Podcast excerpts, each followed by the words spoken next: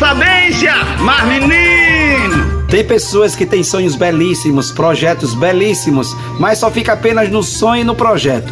A pergunta é: o que é que você está fazendo para que esse sonho se realize, esse projeto se realize? Aí não tem coragem de bater um prego numa barra de sabão sempre culpando o mundo, culpando todos. O que é que você está fazendo para que seu sonho aconteça? Essa é a parte mais importante. Aí a gente fica deprimido, angustiado, porque acha que tudo é muito difícil, muito complicado. Não adianta ter sonhos, não adianta ter projetos. Tem que planejar ter sonhos e começar a fazer alguma coisa. Começar e terminar. Se não der certo, é apenas um detalhe, mas tem que começar, dar continuidade e concluir. E se de repente não aconteceu do jeito que você quis, você teve um processo de aprendizagem fantástico. A vida sempre é um eterno processo de aprendizagem, sempre um eterno processo de aprendizagem.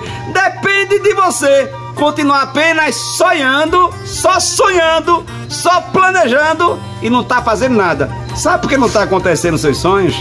O culpado não é o mundo. O culpado é que dê o primeiro passo. Pelo menos dê o primeiro passo. Entendeu? Depois vem o segundo, terceiro, quarto. Sou eu, Padre Arlindo. Bom dia, boa tarde, boa noite. Mas, menino, sonhe, mas faça alguma coisa, pelo amor de Deus. Oxe, oxe, oxe, oxe.